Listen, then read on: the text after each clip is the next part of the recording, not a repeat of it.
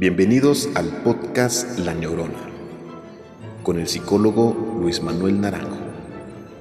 Comenzamos.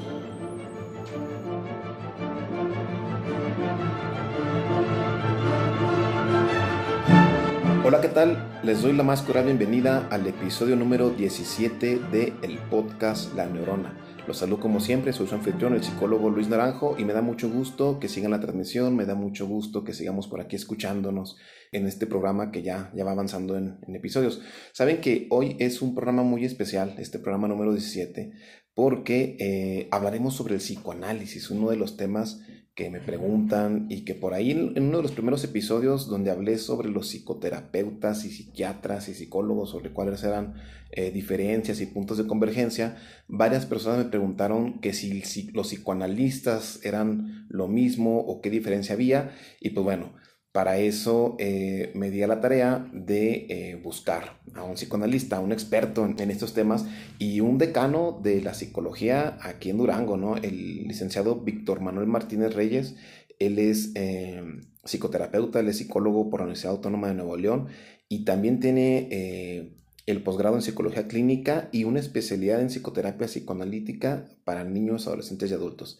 Y pues bueno, aquí tiene una amplia trayectoria en Durango, este, casi todo el mundo eh, de la psicología lo conocemos. Eh, tiene un programa de más de 10 años este, que se ha transmitido, trabaja terapia de grupo, terapia de adicciones, pues bueno. Este, doctor, muchas gracias por aceptar la invitación, qué bueno que está aquí con nosotros. Eh, Luis Naranjo, es un honor contribuir contigo ahora en tu podcast La Neurona, hablar precisamente de temas que apasionan desde, lo, desde aquí de, de adentro, en lo teórico, y pues encantado de la vida de, de participar contigo. Y, y, se escucha bien padre que parece que uno no lo va a alcanzar, que es el decano. no. Y habla de que pasó mucho tiempo. pues ya ha pasado mucho tiempo, me decía este, ahorita que tenía más de 40 años de experiencia aquí este, Recién ejerciendo. 42. Recién 42, fíjese. La verdad es que, eh, pues bueno, la psicología es una ciencia nueva, es una carrera nueva. Y, y, en Durango, este, pues no tiene más de 20 años este, que hay universidades este, que ofrecen eh, la carrera, ¿no? A lo mejor andamos rayando los 20 años. Este, usted tuvo que ir a estudiar fuera, ¿verdad? Me imagino. Definitivamente, sí, la ciudad de Monterrey. No había, no había este, en Durango todavía las carreras de psicología. Pero bueno, eh, gracias a personas este, como usted que emigraron y que después trajeron los conocimientos y que logramos eh, pues amalgamarlos aquí, este, la experiencia y los nuevos textos que venían, pues fue como se fueron concretando las diferentes licenciaturas en psicología aquí en la ciudad. Y pues bueno, ahora ya tenemos este, psicólogos hasta para exportar aquí en Durango, tenemos muchos. Este, y pues bueno, doctor, Em, el tema de hoy es el psicoanálisis y a términos generales porque muy parte de nuestra audiencia nos ha preguntado sobre eso y es algo tenebroso, es algo que mucha gente este, utiliza el término de una forma bastante curiosa. Eh, yo creo que tanto usted como a mí y a la mayoría de los psicólogos siempre nos dice la gente, no me vayas a psicoanalizar o no me estés psicoanalizando, ¿no? Entonces, eh, pues por eso este programa eh, pues es nutritivo porque les vamos a explicar a las personas qué es el psicoanálisis, ¿no? Para que puedan entender un poquito más esto. Doctor, ¿qué, qué, qué es el psicoanálisis? ¿De dónde surge el psicoanálisis?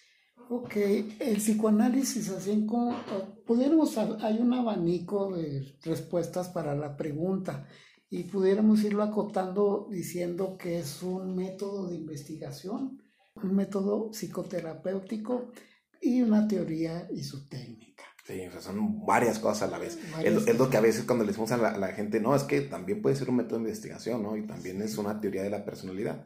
Entonces, eh, pues sí, la gente luego como que ya empieza a trastrabillar. ¿De dónde viene el psicoanálisis? Casi todos tienen la idea de que viene de Europa y viene de allá de, hace más de 100 años, pero platíquenos, este, ¿cómo fue que se desarrolló este movimiento tan importante? Ok, la, la teoría psicoanalítica, su corte epistemológico es en 1900, cuando Freud, que es el creador del psicoanálisis, él es alemán de Freiswig, y hace el tema sobre la interpretación de los sueños, pero ahí no inicia. Eh, en, en el año de 1895 más o menos, empezó con eh, los estudios sobre la histeria junto con Charcot y de allí emprende pues el estudio de estos fenómenos que no tenían una explicación y que a la gente le parecía pues extremadamente novedoso y raro. Se le atribuía un padecimiento somático a brujerías o a detalles así eh, demoníacos que no tenían explicación y fue emergiendo progresivamente eh, en base a los estudios de Freud la postura del inconsciente. Ok, este, esta parte del inconsciente es lo que luego eh, muchas veces pues, nos ayuda eh, a entender las motivaciones de las personas. Mucha gente no sabe por qué hace lo que hace o, o, tiene respuestas este, distintas a, a, las de la realidad. ¿Cómo es que, el psicoanálisis empieza a trabajar. ¿Y qué es para el psicoanálisis el inconsciente? ¿Qué, qué parte de la mente está ahí o, qué es lo que, lo que nos hace actuar de esa forma? ¿Qué es el inconsciente? En aquel tiempo en que empiezan Freud, Charcot, Freud a estudiar los pacientes histéricas o histéricos, eh, eh, surge la hipnosis y en base al influjo hipnótico lo que el paciente no recordaba, algún, alguna experiencia pasada, bajo el influjo hipnótico el paciente empezaba a recordar. Y eh, se, se, iniciaba con la técnica del hipnosis para llegar a esas partes que la persona no recordaba. Pero luego Freud se da cuenta que en, en el intento o sea, se, está en bajo influjo hipnótico y luego regresa el paciente al estado de conciencia y empieza a recordar sin el influjo hipnótico. Y le dice Freud, recuerda, recuerda, le pone la mano en la frente, hace un esfuerzo y luego le dice este, la paciente, pues déjeme pensar, cállese y quite la mano de la frente. Entonces ahí se da cuenta que a partir de la asociación libre el paciente empieza a pensar, se llega precisamente a los factores inconscientes, que es lo que está de alguna forma reprimido, que está en el fondo de nuestra mente y que está dando origen a muchísimas de nuestras conductas. Inclusive eh, pudiéramos decir, nos estamos peleando ahí que si el 90% de nuestras actitudes están bajo el dominio de lo inconsciente y el, el 10% de lo consciente. Y ya cuando se somete a psicoanálisis, la persona va a ir abarcando un poquito de mayor porcentaje de conciencia. Ok, va, va, creciendo la mente consciente Exacto. y pues eh, el principio así del psicoanálisis es este, pues ir descubriendo estos recuerdos inconscientes, estas fijaciones eh, de energía psíquica que luego nos, nos eh, generan esa sintomatología psicológica, ¿no? Doctor, también algo que, nos, que es muy, muy común que, que platiquemos o que me pregunten es, ¿cómo, ¿qué es esta estructura? ¿Cómo este, se manifiesta? El superego, el, el yo y demás, este, con terminología luego que la gente revuelve, ¿eh? o sea, que le dice, no, es que es mi superego y mi superrello, y, y, este, y, la, y luego les digo, no, espérense, es que están mezclando ya diferentes cosas y diferentes terminologías para lo mismo, ¿no? Porque el superyo y el superego es lo mismo, pero, este, ¿cómo, cómo, está esta estructura psíquica o la estructura del aparato psíquico que, que, que marca el, el psicoanálisis tradicionalmente? Ok, eh, todo eso afortunadamente sigue vigente y de las, eh, digamos, aportaciones más elementales y básicas del psicoanálisis. Existe la primera tópica de 1932 en la que Freud plantea el yo y el ello y el superyo. Y luego viene la segunda tópica en la que ya se va a agregar lo que sería la parte inconsciente, preconsciente y consciente. O sea, están en ese... Eh, en esa estructura. Sí, digamos siendo sustantivo de lo que sería el, el aparato psíquico que está compuesto por el yo, el ello y el super yo. Todo el mundo piensa que el yo es el consciente, el ello es inconsciente, y que el super yo es preconsciente, no necesariamente. Sí, es, es un error y de hecho hasta lo vemos en estudiantes de psicología, ¿no? Que plantean, no, es que el yo es el, consciente, el ello el inconsciente y el super yo el preconsciente. Y no es así, ¿verdad? No, cada uno se va a definir por sus funciones. El ello es atemporal, ilógico, amoral, está regido por el principio del placer y es el, el almacén de los impulsos. Y todo el ello es inconsciente, pero no todo lo inconsciente es ello. Okay. Es decir, hay partes del yo que también son inconscientes. Ajá. El super yo se define también por sus funciones que son básicamente tres. Es, como decías hace ratito, la conciencia moral, la, sería también uh, el ideal del yo y tiene la función de autoobservación. Conciencia moral es cuando eh, nos remuerde la conciencia, que empezamos con sentimiento de culpa, autorreproche y autocastigo a partir del super yo. Y el ideal del yo es lo que aspiramos a hacer y viene por parte del super yo.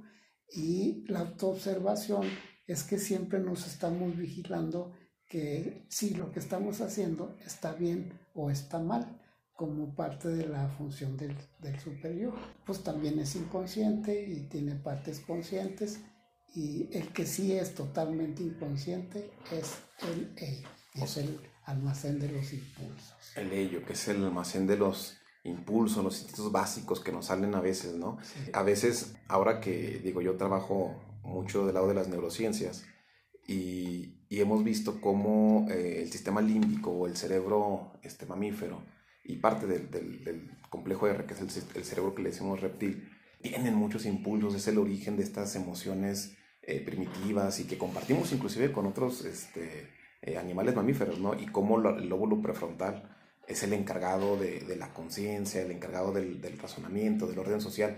Eh, me imagino que, que, alguien como Freud, este, tan estudioso y tan, tan creador y tan creativo, le hubiera encantado haber tenido estas herramientas que ahora tenemos este, sobre el conocimiento del cerebro, para poder, este, inclusive ajustar. Hay varios que se han encargado de intentar ajustar en, en localizaciones cerebrales esta parte de, de, de, la mente, pero pues vaya, sabemos que la mente es un concepto mucho más amplio que solamente reducirlo a, a, a, lugar, a lugares del cerebro. Sí, sí, es, es, mucho más complejo, ¿no?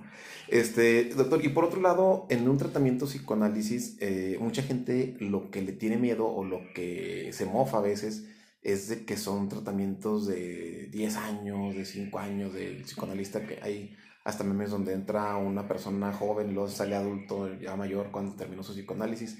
¿Qué, qué pasa con esto? ¿Cómo es una, un tratamiento este, orientado en psicoanálisis? Ok, con todo respeto a otros marcos teóricos y al público en general y a, a, a la gente que eh, habita precisamente aquí en Durango, Durango Capital, está, eh, hay mucha ignorancia con relación a lo que es el, el psicoanálisis uh -huh. y no, no se tiene un concepto, hay otras ciudades con otro nivel, con todo respeto, ¿verdad? Que pueden decir, este, voy a psicoanálisis o voy a otro marco teórico que se pudiera manejar o establecer en la comunidad. Y aquí no, como dijiste al principio, se generaliza, me está psicoanalizando Ajá. y en realidad no sabe la gente eh, de qué se trata, cómo se lleva a cabo, cuál es la diferencia con otras, este, con otros marcos teóricos y hay muy puntuales diferencias que es importante pues comentarlas. Es, hay muchos mitos sobre el psicoanálisis. Ahí en los artículos técnicos de Freud habla sobre el psicoanálisis silvestre, en el que asocian al psicoanálisis por muchos años con detalles de orden sexual, este, que, es, que eso causa un tanto cuanto pues, resistencia a través de repudio a, a ese tipo de tratamiento, o bien que es, inclusive si va a psicoanálisis dicen, me, me vas a hipnotizar, Ajá. ¿me explico? Generalizando sí. también, igual el, el hecho de que se piense que es muy duradero, eh, sí, sí es más duradero en tiempo que otros marcos teóricos, pero no que sea detenido por el analista, que uno los quiera tener ahí pues para cobrarles o para hacerlo largo, sino porque el misma, la, la misma búsqueda de los factores inconscientes a través de la técnica y los fenómenos que se presentan se tiene que ir analizando y analizando. Y hay, hay este, análisis de dos años, de tres años, de siete años, de cinco años, y eso se va a particularizar con cada paciente, con su historial, toda la subjetividad del paciente y este, con el, tipo de síntomas que pudiera tener. Sí, es decir, no podemos generalizar que todos los eh, pacientes que van a psicoanálisis van a entrar de, no sé, 20 años y van a salir de 30, ¿no? O sea, eso es relativo y cada paciente pues tiene su propia medida, ¿verdad? Desde luego. Y también algo importante, ¿no? Que este, también, como, como creo que en todos los enfoques, este, pues la cooperación del paciente es fundamental, ¿no? Porque hay pacientes que luego eh, no quieren trabajar o las resistencias no los dejan este, avanzar y pues obviamente el avance es más lento, ¿no? Y, pacientes que traen actitud y que quieren realmente hacer cambios, quieren realmente este, comprometerse con la terapia, este, no faltan y demás, pues obviamente este, es un avance más. También nosotros tenemos compromiso con, con el hecho de no dejarle toda la carga al paciente en función de que son sus resistencias. Las, las cuestiones de, de, actualización en psicoanálisis a partir de Freud y, y, varios teóricos hasta Lacan y luego el regreso hablan de que la resistencia pues ya es del analista. El, el, el paciente va a presentar sus dificultades, pero si uno no interviene, ahí entra. Y eso puede ir alargando el proceso del tratamiento. Entonces es una partida y doble. Como de, dos. Sí. Pues es como una relación de dos, ¿verdad? Es como una relación de pareja, pues entonces los dos tienen que trabajar. Sí, hay que trabajar los dos. Ok. Sí. Y bueno, ¿hay algún tipo de padecimientos que sean más acordes a trabajarse en psicoanálisis o eh, el psicoanálisis es parejo para todos. Es decir, eh, hay algunas mm, corrientes teóricas como que trabajan mucho algún tipo de trastornos, ¿no? Que se especializan en, algunos trastornos específicos de la alimentación, en algunos trastornos, este, y lo demás, pues, este, como que lo dejan muy al aire, ¿no? Eh, el psicoanálisis es una de las teorías más complejas, si no es que la más compleja que hay dentro de las corrientes teóricas de psicología, pero aún así hay algunos padecimientos para los queda mejor la terapia psicoanalítica o algún perfil de pacientes o es para todos igual este, la terapia psicoanalítica? Creo que el psicoanálisis efectivamente tiene un abanico muy amplio donde tiene sus indicaciones. Y lo más, lo más indicado desde, desde, el comienzo del psicoanálisis son las neurosis. La nosología del psicoanálisis nada tiene que ver con la nosología psiquiátrica de la Asociación Psiquiátrica Americana, lo que sería eh, el CI10, el otro, ¿cómo se llama? el, manual, el, DCM. DCM5 que va, creo. Este, sí se aproxima o, el psicoanálisis dio la infraestructura de muchos este, términos teóricos y técnicos pero no se apegó y sigue sin apegarse a ningún tipo de, de, ese, eh, de esos manuales de diagnóstico, pero tiene su nosología.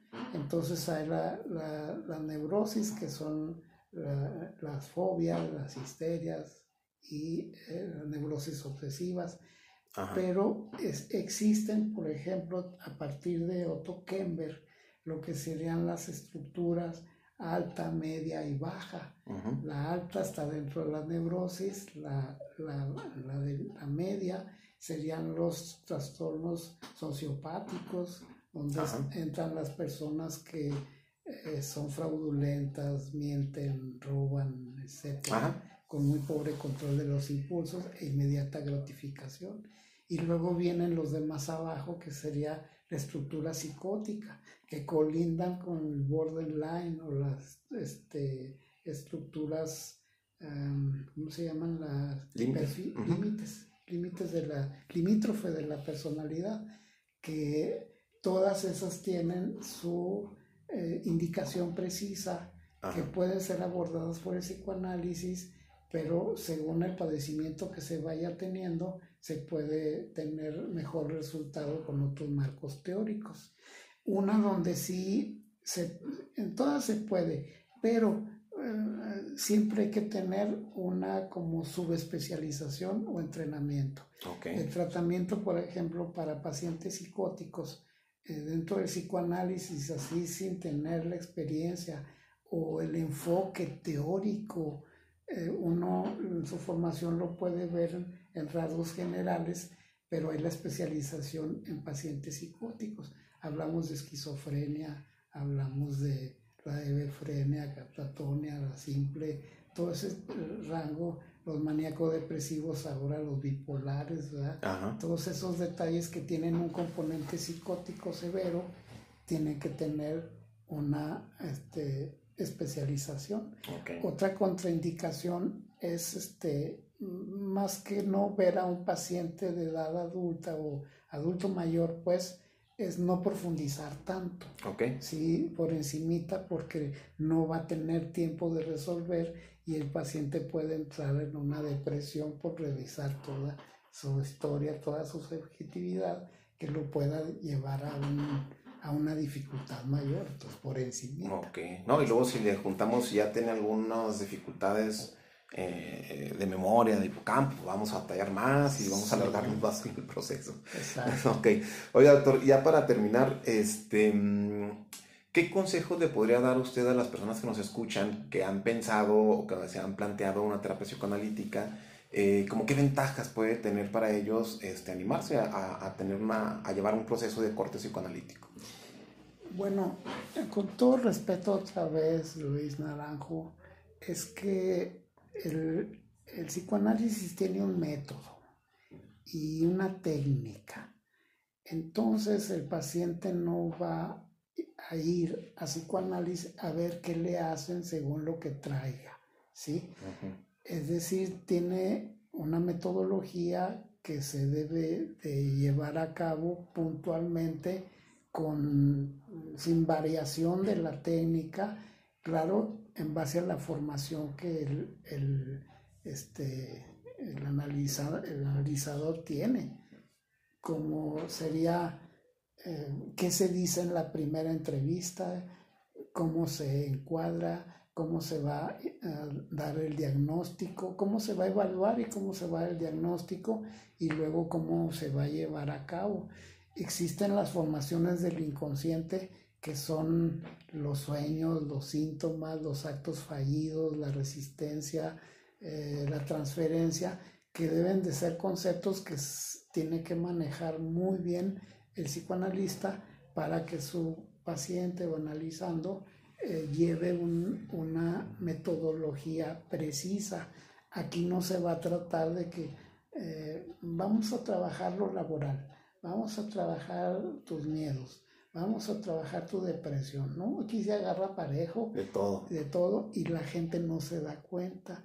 Y ya cuando entra en, en sí, en el análisis propiamente dicho, porque hay un proceso de inicio, eh, es como decir, le empiezan a caer los 20 y empieza a entender y es este, hacer consciente lo inconsciente, como decías tú al principio, y es una ventaja que yo me he dado cuenta con todo respeto en mis años de experiencia hasta hoy últimamente los eh, eh, puntos metodológicos y técnicos de otras teorías ahí están, pero muchos años, muchísimos, la se hagan, mm, yo pensé que era hacer dinámicas o ejercicios o respiraciones y pues nada que ver con, con eso. Así es. Pues sí, muchas gracias, doctor. Sí, realmente, eh, bueno, yo este, trabajo neuropsicología, pero eventualmente también he atendido a otros pacientes, eh, inclusive algunos que llegan con eh, crisis de ansiedad o trastornos de ataques de pánico. Y lo que hago también precisamente es eso. Yo les planteo, mira, vamos a trabajar un proceso muy breve, porque yo no soy psicoterapeuta, yo te voy a ayudar a que tengas estrategias de afrontamiento efectivas para la ansiedad, este, técnicas de mindfulness, este, técnicas de biofeedback, técnicas para, digamos, al ataque frontal del síntoma y que con esto este, tú puedas dormir en paz, tú puedas ir a trabajar en paz. Pero siempre digo, pero este proceso que va a durar dos meses, tres meses, no es lo mismo que una psicoterapia. Tú tienes este síntoma por algo. Y ese algo aquí no lo vamos a descubrir. Ese, ese algo yo te voy a recomendar que vayas con un psicoterapeuta este, para ver por qué, se te, por qué se te formó este síntoma, ¿no? Que esto es lo, lo, más complejo. Este, yo nomás te voy a ayudar a que puedas volver a regresar a tu trabajo eh, de forma natural, pero pues lo que sigue ya, ya no es mío, ¿no? Y ahí es donde muchas veces yo derivo a psicoanálisis, yo derivo a, a, otros este, especialistas, eh, que muchas veces pues no, yo ya con eso ya tuve, ya no me interesa, pero al rato yo sé que al rato va a volver a coger al paciente y este, es cuando les digo, es que hay que buscar el origen del síntoma, ¿no? Y creo que ahí ni para qué que el psicoanálisis está más pintado que nada. Claro, no, no desvalorizo, yo critico otras teorías, marcos teóricos, y cada quien son diferentes formas de abordar eh, el paciente y su sintomatología y la que sea una u otra, pero que la gente asista y con la persona de su confianza. Claro que sí. Muy bien, doctor. Pues muchas gracias por la participación. Yo creo que quedan muchos eh, temas en el aire, el, complejo de Edipo y mucha gente lo pregunta de diferentes cosas y espero después este, volverlo a, a tener aquí como invitado. ¿Le parece si pasamos a la sección de preguntas para el psicólogo? Adelante, encantado de la vida, Luis. Muy bien, entonces nos vamos a la sección de preguntas para el psicólogo. Pregúntale al psicólogo. Pues muy bien, como siempre en esta sección este, resolvemos algunas de las preguntas eh, que nos hacen las personas este, sobre eh, los temas de los que vamos hablando aquí. Como les comentaba al inicio del episodio, eh, pues estamos hablando del psicoanálisis y tengo un par de preguntas que les voy a hacer aquí al doctor que está aquí conmigo, al doctor Víctor Manuel, eh, que se las vamos a plantear a él, preguntas que me han planteado a mí, este, y no sé si son mitos, son verdades o qué, ¿verdad? Este, doctor, una de las preguntas que me han hecho es que si es verdad eh, que el psicoanálisis es más efectivo con gente que es más inteligente. Algunas personas me han planteado eso de que es que dicen que el psicoanálisis sirve con las personas que son más inteligentes y con los que no son tan inteligentes, no sé, este, a veces eh, es difícil definir la inteligencia, pero así me, así me han planteado, este, son mejor otras técnicas. ¿Qué, ¿Qué, tan cierto es esto y qué nos puede decir de este planteamiento que nos me han planteado algunas veces? En general, creo que cualquier intención de algún aprendizaje, pues el inteligente lleva pasos adelante, ¿verdad? Que, los que no somos inteligentes nos tardamos un poquito más y ahí está la respuesta. Creo que no es un, un motivo como para que no se someta una persona a, la evaluación en psicoanálisis o, ya en forma de psicoanálisis. Sí, sí, se, sí va a ver a toro, pero hay que analizar cómo está pues su funcionamiento yoico, por decir eh, su capacidad de juicio, ¿sí? su capacidad analítica y sintética, cómo están las funciones autónomas superiores como su atención, retención, memoria, habituación, eh, motivación, inteligencia. Si, vemos que hay un ah, factor que está interviniendo, pues se debe de derivar y si es una cuestión emocional, ahí va a salir también lo que, por ejemplo, en la capacidad de juicio, si el, chico eh, o el, paciente cuando era chico fue formalmente maltratado, reprimido, muy hostigado en su ambiente familiar y en lugar de pensar se aturde, pues todo eso se tiene que atender. Y si no da, uno tiene que tener la agudeza clínica en la evaluación para poderlo canalizar al este, especialista que, sea más este, oportuno.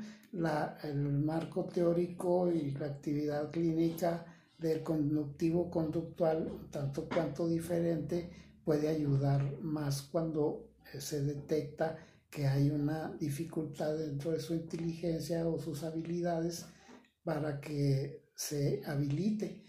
Pero así como que para personas inteligentes, Heme aquí. Lo que pasa es que yo creo que este mito surgió porque eh, durante muchos años eh, filósofos, escritores, demás, estaba muy eh, en boga de yo, pues que voy con mi psicoanalista, ¿no? Y a lo mejor como eran personas que tenían actividades intelectuales este, más oficiosas, ¿no? Pues, el escribir y demás, el pintar. los artistas, pues yo creo que por eso se fue generando también este mito, ¿no? Pero pues es parte de lo, de lo, que, se, de lo que se maneja. Otra otra pregunta que también me hacen eh, y que esta viene de un refrán popular que va algo así como eh, de broma en broma, la verdad se asoma, ¿no? Y este, me dicen, ¿qué tan cierto es eso? Y bueno, yo, yo este, por eso le planteo, ¿qué, ¿cuál es la relación de los chistes con el inconsciente? Porque yo sé que hay luego trabajos este, que se hicieron en ese sentido, ¿no? ¿Qué tanto es la relación del chiste y el inconsciente? Bueno, ese es un punto nodal es, es, una la explicación más sencilla de la existencia de lo inconsciente. Por ejemplo, en los sueños hay, hay un mecanismo de formación de sueños y síntomas. En los sueños eh, existe el desplazamiento, la condensación y la simbolización que elaboran el sueño. Y luego cuando uno lo platica viene la segunda elaboración. El proceso, el proceso primario es hacer el sueño y los procesos secundarios como lo platica uno y luego sacar lo que significa el sueño entre el paciente y el analista nos da, es la vía regia al inconsciente en el paciente. Y el, el chiste con relación al inconsciente, ahorita lo dijiste tú, en broma, en broma, la verdad se asoma. Así es. ¿sí? Entonces, cuando uno dice un chiste, lleva un mensaje, pero no está tan elaborado, tan condensado, ni tan desplazado como en el sueño. En el sueño se disfraza todo. Está de alguna manera, dice, pues, estaba yo en el mar y luego de repente ya estaba en la sierra y aparecía en Durango, hablando del trayecto, y dices tú, pues no le entiendo nada. Y en el, en el chiste no se disfraza tanto, va más directo y es más sencillo de, de poder este, interpretar o, o entender qué es lo que trata de decir a través de comentar ese chiste. Es decir, Sí. Sí, sí se asoma la verdad. Sí se asoma la verdad. Muy bien, doctor. Oiga, y ya para terminar, por último, eh, última pregunta. ¿Qué se puede esperar un paciente que inicie un proceso de psicoanálisis? No, muchas, muchas personas luego se asustan de que no, es que van a, preguntar de mi mamá y que no sé qué. Entonces, ¿qué puede esperar un paciente en su primera sesión de, de, de trabajo psicoanalítico? ¿En su primera? Sí, sí, ¿cómo va a empezar su proceso? Ok, es sumamente importante. En su primera y a lo mejor las primeras, ¿verdad? O sea, ¿cómo, cómo empieza su proceso? Ok, es sumamente importante la primera entrevista. Okay. Si hay una primera entrevista, este, uno tiene que ir como psicoanalista justificando la presencia del paciente ahí.